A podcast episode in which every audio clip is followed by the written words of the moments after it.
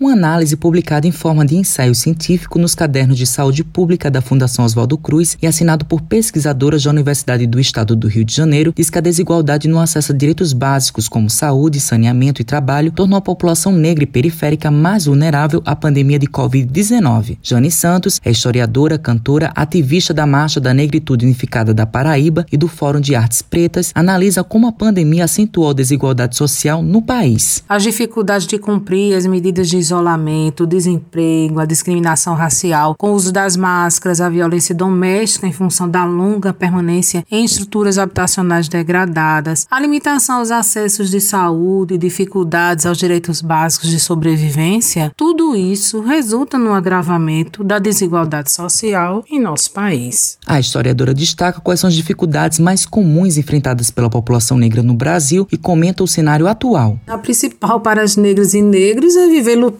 contra o racismo estrutural e institucional. No mercado de trabalho, são as desigualdades salariais, o assédio moral, a discriminação racial e quando enfrenta o desemprego, este se agrava ainda mais quando a pessoa é negra. De ofensas, insultos, hipersexualização, estereótipos ao genocídio da população negra, esse é ainda o nosso cotidiano. As dificuldades do contexto político nos Estados Unidos e Brasil têm levado a uma crescente mobilização do movimento negro. Outro aspecto que também caracteriza o atual contexto é a crescente valorização da cultura negra, com maior representatividade nos mais diversos setores da nossa sociedade.